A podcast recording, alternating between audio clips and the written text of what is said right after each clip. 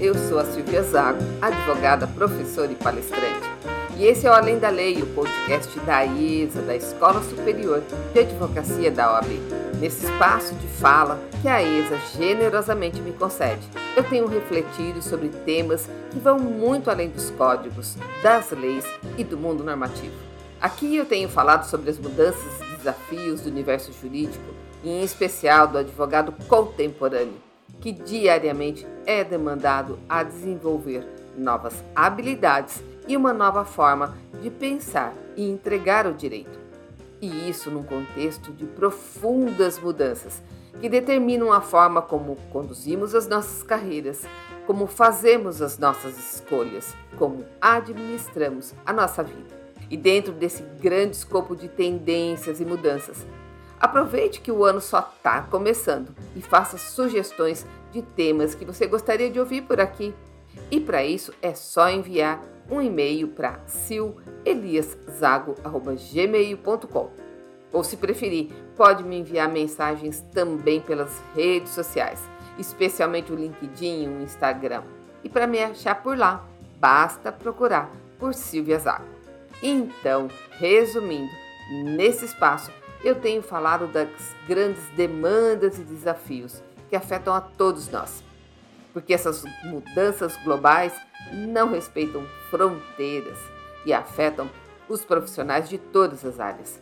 Portanto, fique à vontade para compartilhar o Além da Lei com amigos de outras formações, porque independente da carreira ou da área de atuação, humanos é que somos.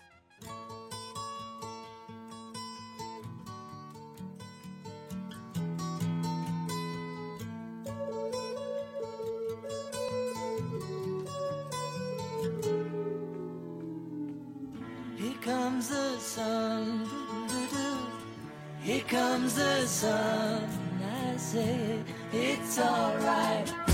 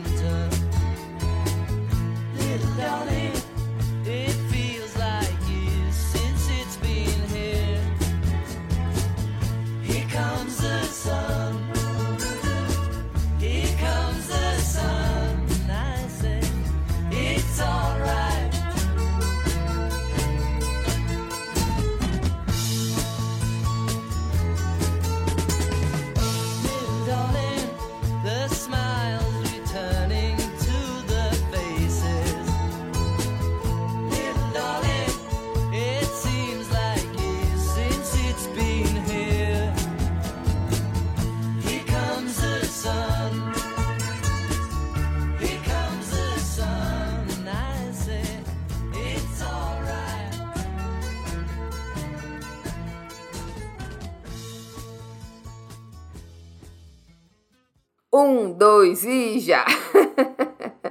Foi dada a largada, 2022 já começou.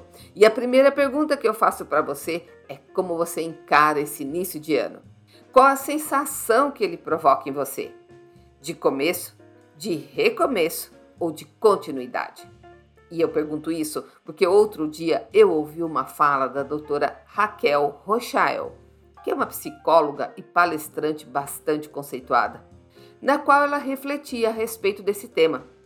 Porque às vezes, quando a gente pensa em recomeço ou em começar do zero, seja um ano, um curso, um relacionamento ou uma carreira, vamos combinar que dá uma certa canseira, quase um desânimo, como se a gente ainda tivesse um caminho inteiro para percorrer para conseguir chegar aonde a gente quer.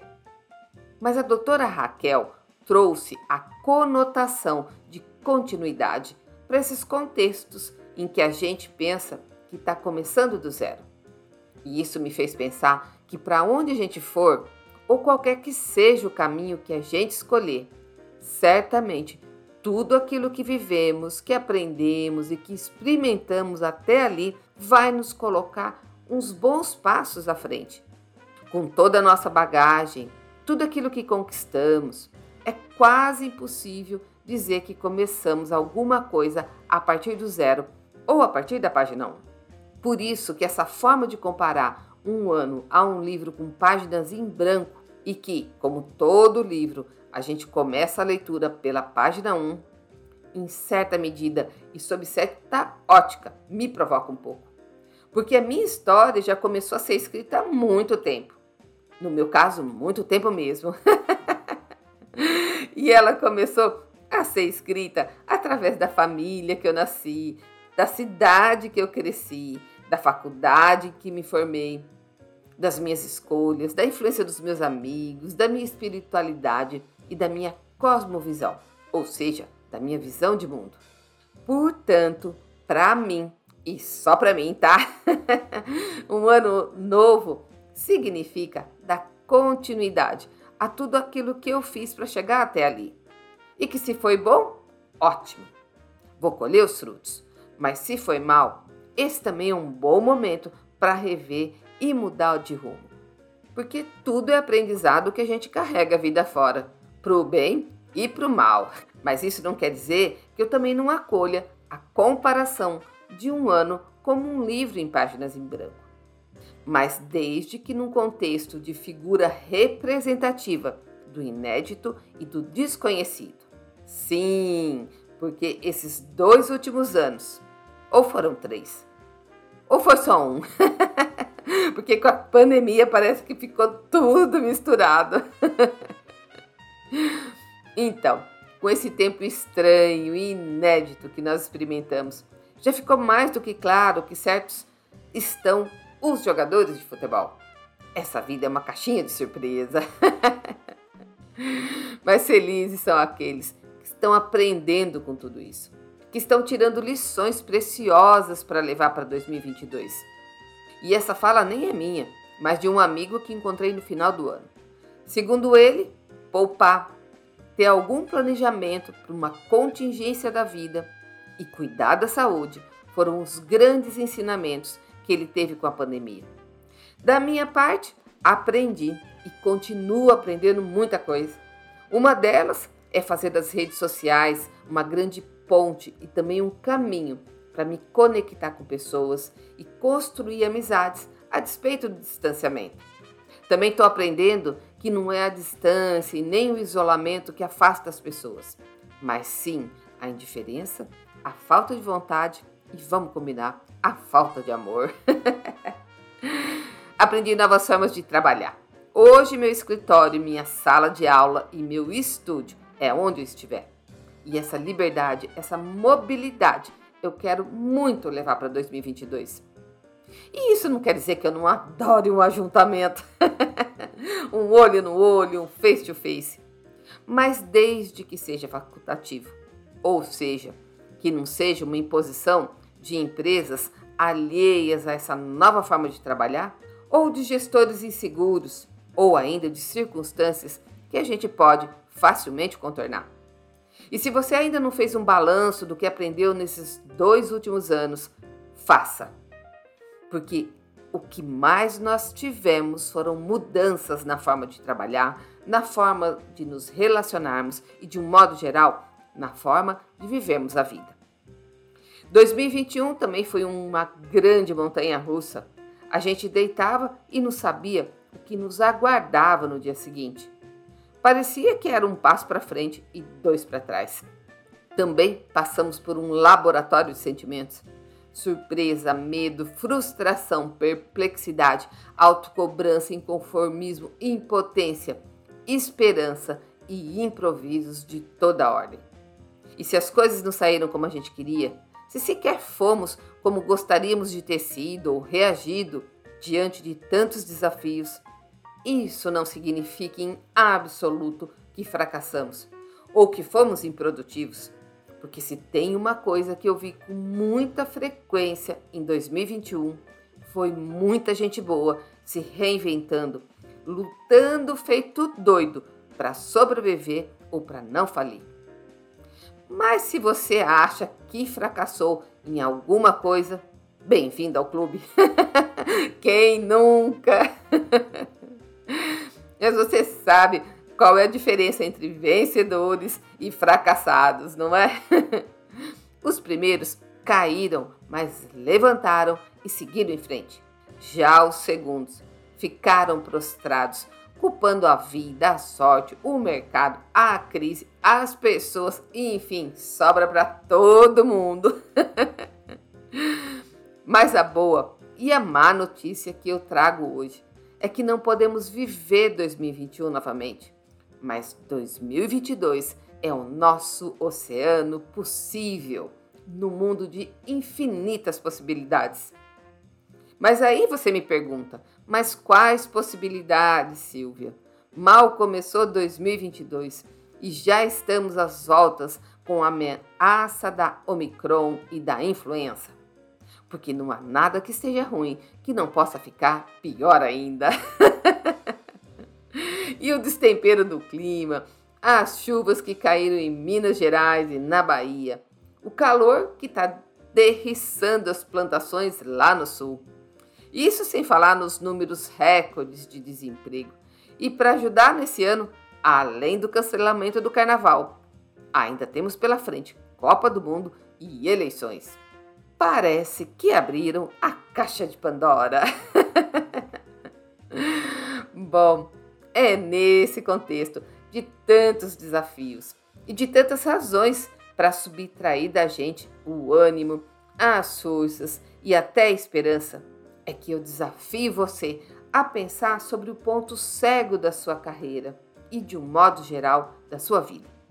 Para quem ainda não dirige, ponto cego é o terror de todo motorista.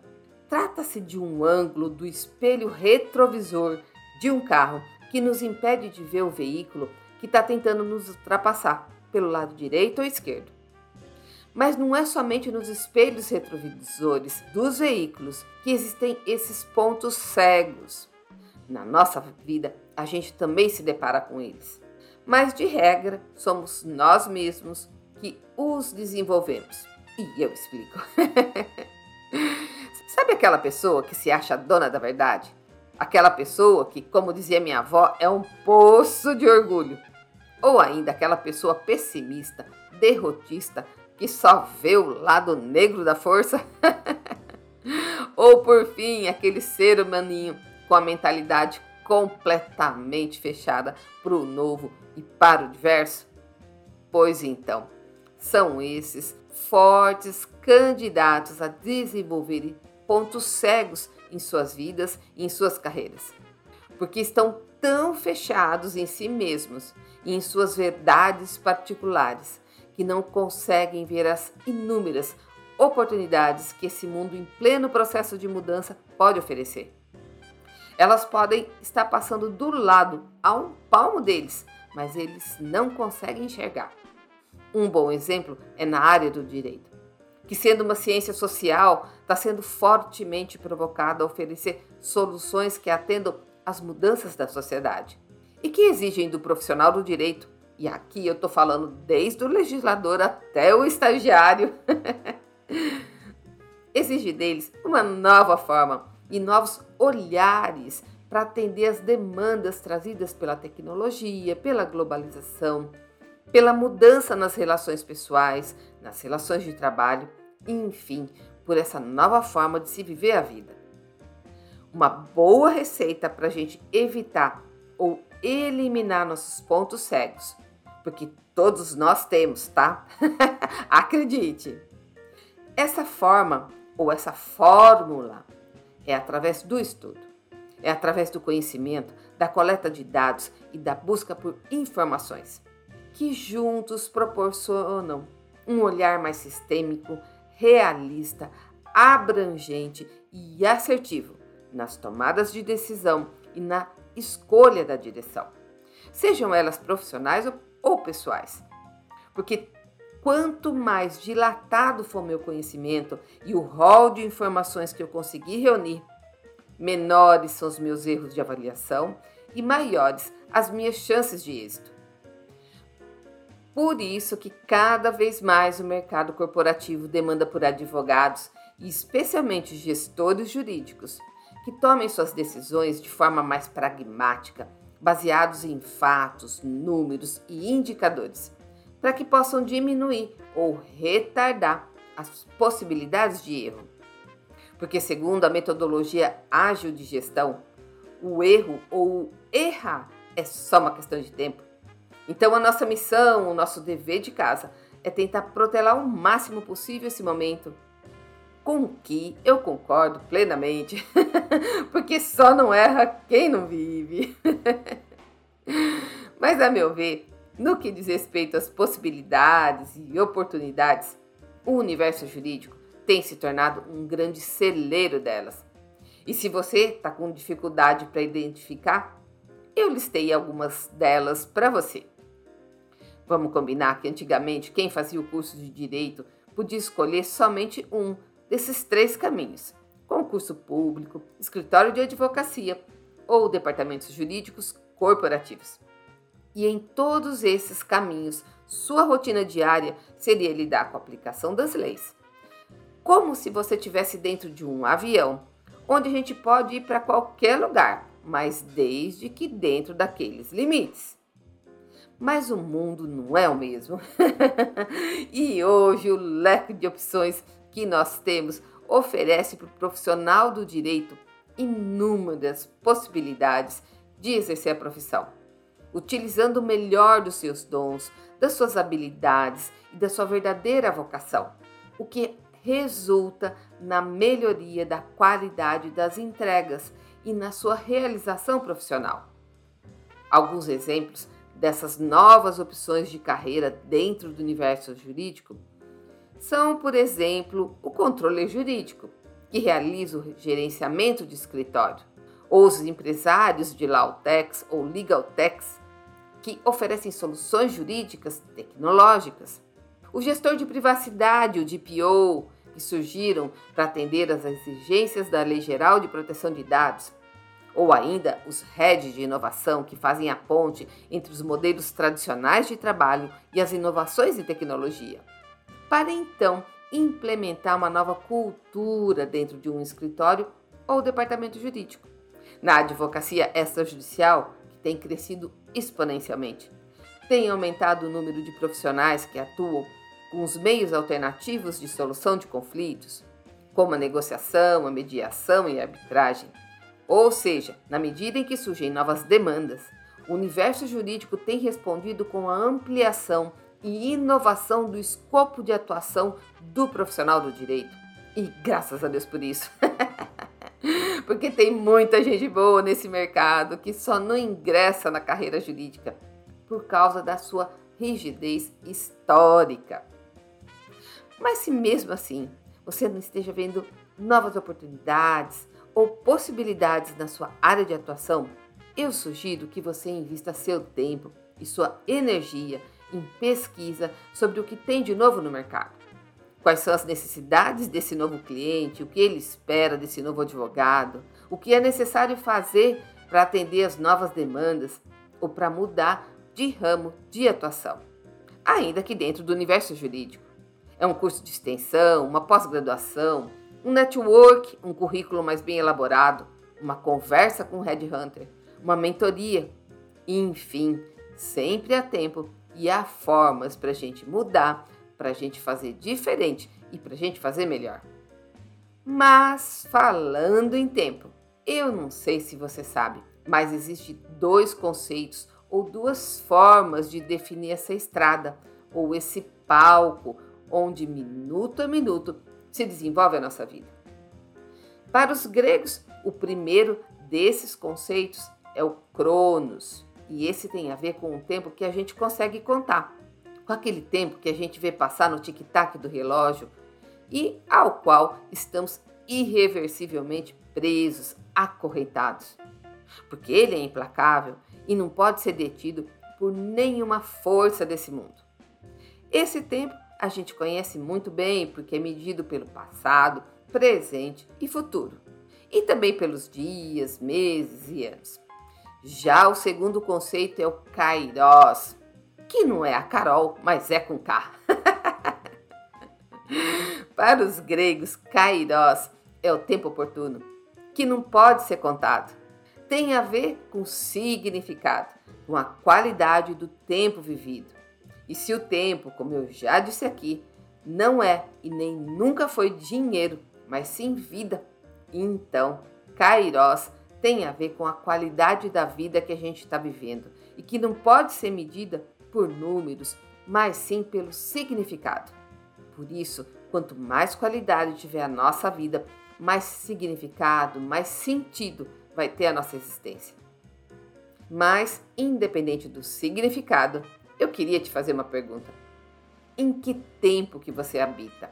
Porque o tempo, apesar de ser essa avenida onde se passa a nossa existência, também traz consigo algumas armadilhas. Por exemplo, segundo várias pesquisas, se eu viver preso no passado, nas coisas que não voltam mais, existe uma boa chance de desenvolver uma depressão. Ao passo que se eu viver preocupado com o futuro, e olha que razões é o que não faltam, a gente corre o risco de desenvolver a ansiedade. Isso sem falar naquele medo quase paralisador que a gente tem do desconhecido. E nesse sentido, há quem diga que depressão é o excesso de passado, enquanto a ansiedade é o excesso de futuro. E se você vive num desses dois extremos, quase que no movimento pendular, você está ocupando um espaço, um território que não é seu. Porque meu e seu de verdade só é mesmo o presente. E isso tem duas implicações muito simples, para não dizer simplistas ou quase clichês. A primeira é que se eu vivo no passado ou no futuro, ou seja, em territórios que não me pertencem, eu não tenho nenhuma gestão ou controle sobre eles. Porque o que se foi, já foi e não há nada que eu possa fazer para mudar. E o que há de vir sequer existe ou vai de fato existir para que sobre ele eu tenha alguma gestão. Ou seja, passado e futuro não me pertencem. E isso não quer dizer que eu não possa sonhar com o futuro, ter esperança, criar expectativas, fixar metas, objetivos. O que eu não posso é viver de sonho. Porque o futuro, como a gente já sabe, a gente começa a construir no presente, decisão a decisão, tijolinho a tijolinho. Já a segunda implicação tem a ver com a falta de foco naquilo que realmente importa e que é o único território que me pertence e que eu tenho alguma gestão. Ou seja, o hoje, o agora, o presente. Quem teve a coragem e a ousadia de refletir sobre o tempo foi um dos mais importantes filósofos e teólogos do primeiro século, Agostinho de Hipona, também conhecido como Santo Agostinho. E para quem se interessar pelo tema, eu indico o livro Confissões, escrito no século IV, que ecoa até a nossa geração. Mas para Agostinho, o tempo foi a forma que nós, humanos, encontramos para nos relacionarmos com as coisas que passam, que passaram e que passarão. Ele também traçou uma diferença entre o tempo da alma e o tempo do mundo. Para ele, presente, passado e futuro são os tempos da alma, porque seguem uma lógica muito pessoal, na medida em que eu, na minha mente, consigo transitar nessas três dimensões a qualquer momento, em qualquer lugar e sem nenhuma limitação. Já o tempo do mundo, esse é efêmero, não dura nada, é instantâneo. Tudo deixa de ser no mesmo instante em que é. Deve ser por isso que o Renato Russo, numa versão revista e atualizada do pensamento de Agostinho, já cantava: Temos nosso próprio tempo. Mas mudando de assunto, só que não, eu gostaria de voltar a falar sobre as incontáveis possibilidades desses novos tempos. Porque se de um lado viver esse momento histórico é um privilégio, porque eu não estou mais preso à obrigação de dar continuidade à profissão dos meus pais, nem aos padrões de sucesso desenhados ou impostos pela sociedade. De outro, eu devo ficar atenta para não me perder em meio a tantas ofertas e possibilidades. Feito uma criança num grande parque de diversão ou um adulto em meio a tantas opções de uma loja de departamentos que olha, olha e acaba não levando nada.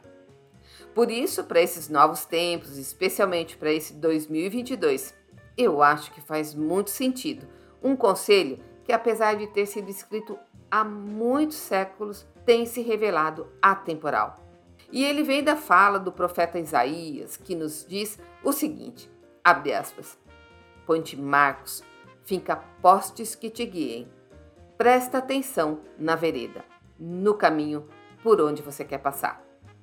E para colocar esse conselho em prática, hoje eu quero deixar um desafio para você. Pegue um papel, uma caneta e escreva até cinco coisas que você gostaria de realizar ou atingir ou mudar ou superar nos próximos seis meses.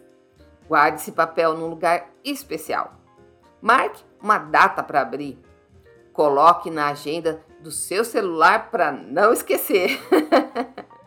e depois você me conta o resultado dessa experiência. Eu te garanto que você vai ficar surpreso e você vai ficar surpresa ao ver o quanto a vida muda e se movimenta.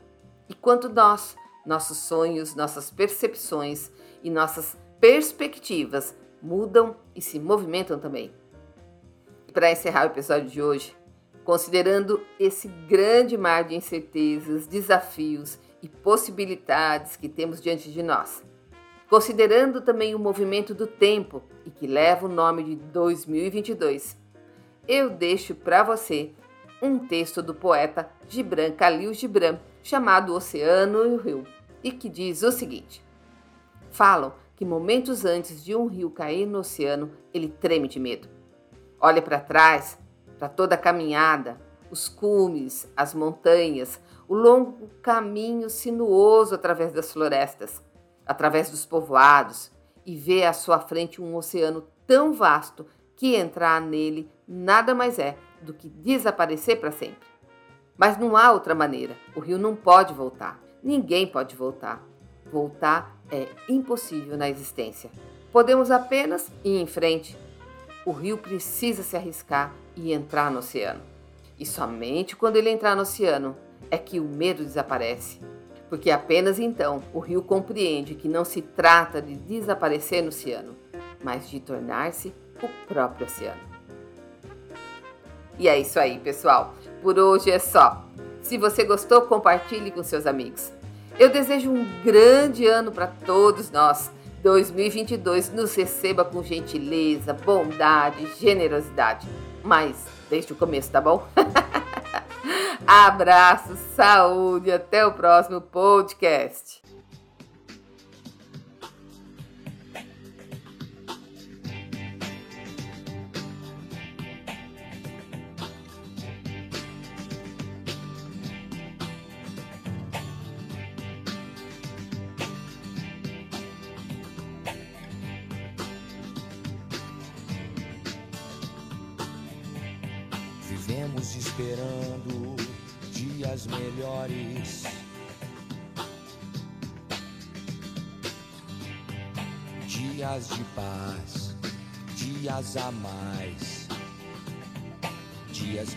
Deixaremos para trás. Oh.